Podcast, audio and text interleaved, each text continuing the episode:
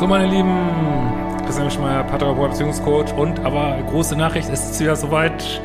Einmal im Jahr äh, haben wir immer einen 28% Code, äh, größte Code, den es gibt im ganzen Jahr auf all meine Kurse, gilt nur drei Tage, nur bis äh, zum Wochenende, also bis zum 21. Äh, und der Code, ich habe mir auch mal unten drunter, lautet Hot Summer 28, könnt ihr überall eingeben in der Kaufabwicklung äh, für meine Kurse. Und ich sage auch nochmal, die Kurse werden, vielleicht nicht alle, aber werden grundsätzlich teurer werden auch. Das heißt, da nochmal zuzuschlagen, lohnt sich äh, doppelt.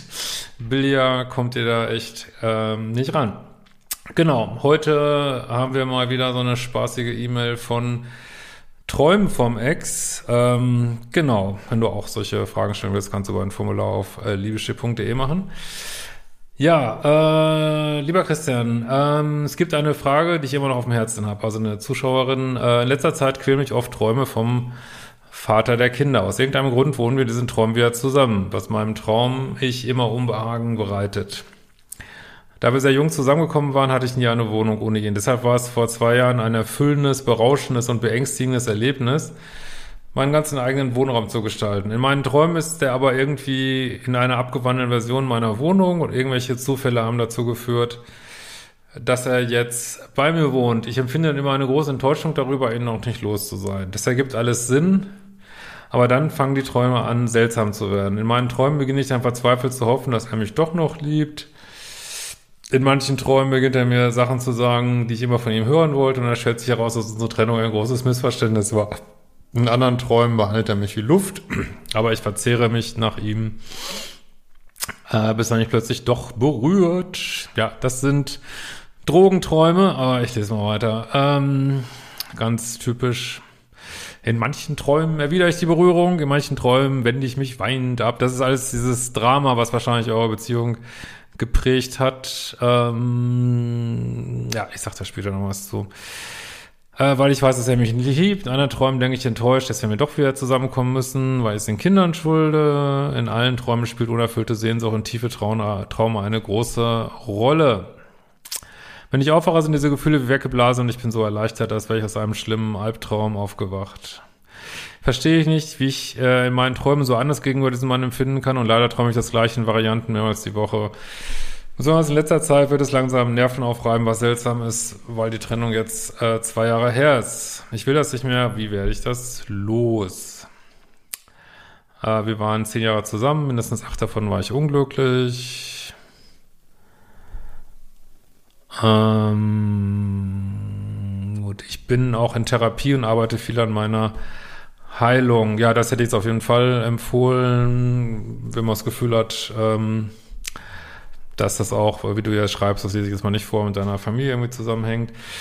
Angesichts der Vergangenheit dachte ich, dass ich kein Recht hatte, einen Mann zu verlassen. War mal kalt zu mir, manchmal war er kurz unerwartet aufgeschlossen und offen.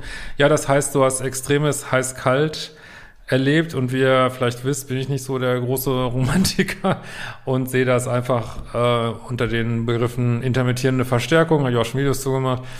Das heißt, es ist wie in der Spielhalle, du erlebst oder meinetwegen auch wie wenn du Koks nimmst oder ich weiß nicht was, du erlebst Highs, du erlebst Downs, es entwickelt sich aufgrund dieser kurzen Abfolge von Highs und Downs mit viel Emotionen und Hormonen und Neurotransmittern entwickelt man regelrechte Liebessucht und wie bei jeder Sucht, das werden euch Junkies äh, bestätigen, wenn man im Entzug ist oder auch nach dem Entzug, ähm, gibt's äh, Drogenträume, ne? Das heißt, du träumst von einer Droge.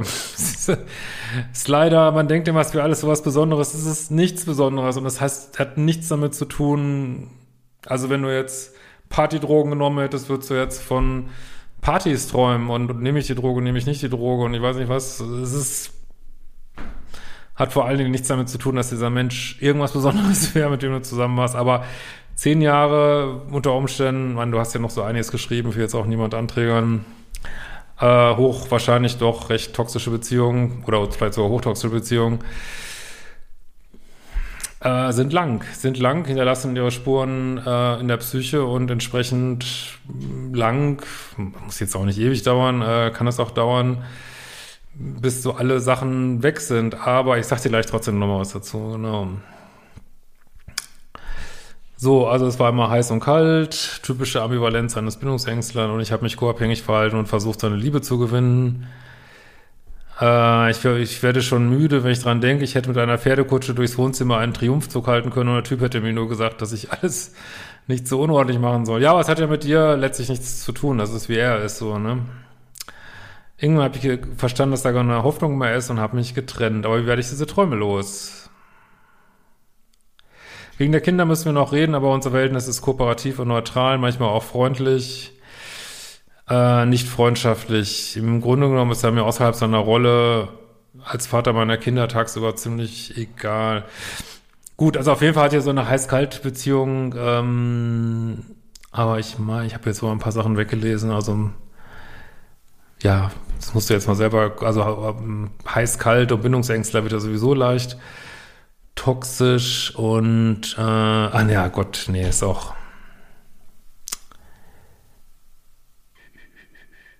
Gut, also kommt auf jeden Fall aus einer sehr schwierigen Familie mit Übergriffen.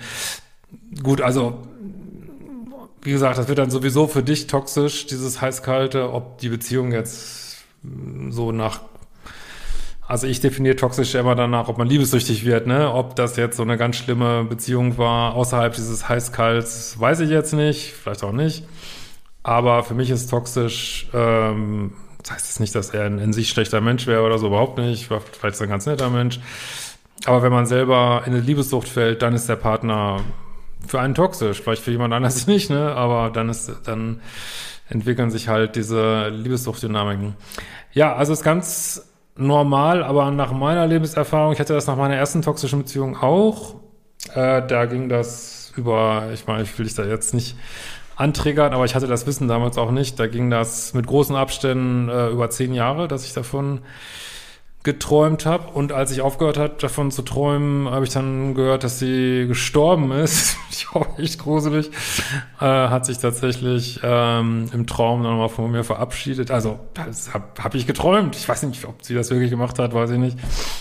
Ähm, aber ich hatte damals nicht die Tools, das mit dem nötigen Abstand zu sehen. Das war eine höchst toxische Beziehung, die ich da hatte, habe ich auch in meinem äh, zweiten Buch drüber geschrieben, äh, raus aus toxischen Beziehungen. Ähm, und aber hab das auch, hatte ja dann noch so zwei toxische Beziehungen und hatte das dann nur noch einmal für eine Woche. Es war aber auch total krass, irgendwie so völlig krasse Träume. Aber man muss sich auch so vorstellen, dass da einfach diese, diese ganzen Neurotransmitter-Hormone sind so durcheinander und das, ja, spielt sich dann noch so weiter in der Nacht. Das berichten, wie gesagt, auch Junkies, diese Drogenträume und das kann dann schon derbe anträgern, so, ne? Das hat man natürlich relativ wenig Einfluss auf die Träume. Ich weiß nicht, was dein Therapeut da sagt, äh, ob ihr das auch, ob der auch Traumarbeit macht. Äh, heißt jetzt aber nicht unbedingt, dass man das machen müsste, überhaupt nicht. Aber du kannst zum Beispiel äh, die wirklich vornehmen beim Einschlafen, so, ich bitte mein System jetzt mal anders zu schicken, ich habe einfach keinen Bock mehr drauf. Ähm, du kannst gucken, äh, ob da doch noch irgendwas ist, was so aufgearbeitet werden will oder ob du in Schreibst du zwar nicht, aber ich kenne es häufig so, dass Leute auch vermehrt davon träumen, wenn sie immer noch den Ex-Partner auf irgendein Podest stellen oder es immer noch so Teile gibt vom inneren Kind, äh, die doch noch hoffen, äh, aber da bist du ja eigentlich an der richtigen Stelle, dass zu bearbeiten. Ähm, was ich unbedingt ausprobieren würde, auch wenn das jetzt ähm, ich da, ja, gibt's jetzt keine Daten drüber, aber weil es einfach so easy ist, würde ich es unbedingt mal ausprobieren, das Bänder trennen, weil das so vielen Leuten so hilft, was ich mal wieder höre. Und ähm, ja, mach das doch mal, hol dir das aus dem Modul 0 raus. Und ähm, was ja auch günstiger gibt, 28 Prozent, Hot Summer 88, 28. Und ja, probier das mal aus und schreib mir gerne mal, ob das geholfen hat, würde mich auch mal interessieren. Ähm, also lass dir da Zeit, sei da geduldig und sag dir, Gott, was ich nicht ändern kann, kann ich nicht ändern. Also ein paar Tipps habe ich dir jetzt genannt. Äh, und mein Gott, dann träumst du eben davon und drauf geschissen. Ey. Ich würde da nicht so einen Aufriss von machen und sondern das einfach hinnehmen und sagen, Gott, was da mein Unterbewusstes macht, drauf geschissen, ich mache alles, was ich machen kann, mache Therapie, ähm, ja, versuche da nochmal Bänder zu trennen. Und ich würde natürlich ähm, den Kontakt wirklich, ich meine, ich ist immer schwer zu raten mit Kindern, das absolute Minimum, ne, zumindest bis das aufhört, ähm, aufs absolute Minimum beschränken. Das ist auch nochmal sehr stark triggernd, ähm, vermute ich mal, weil sonst würde das, glaube ich, nicht, wird nicht geben, diese Träume. Ähm, das Wichtigste ist ja eigentlich immer Nullkontakt. Das kannst du jetzt nicht halten, verstehe ich, aber je mehr Kontakt du hast, umso mehr werden diese neuronalen Netzwerke wieder aktiviert und vielleicht unter, weiß ich nicht, drückst du was weg oder hm, weiß ich nicht, kommst damit klar im Wachzustand, aber dass sich das irgendwie im Alltag, äh, im Nachts dann doch wieder hochholt sozusagen, das konnte ich mir schon vorstellen. Ähm,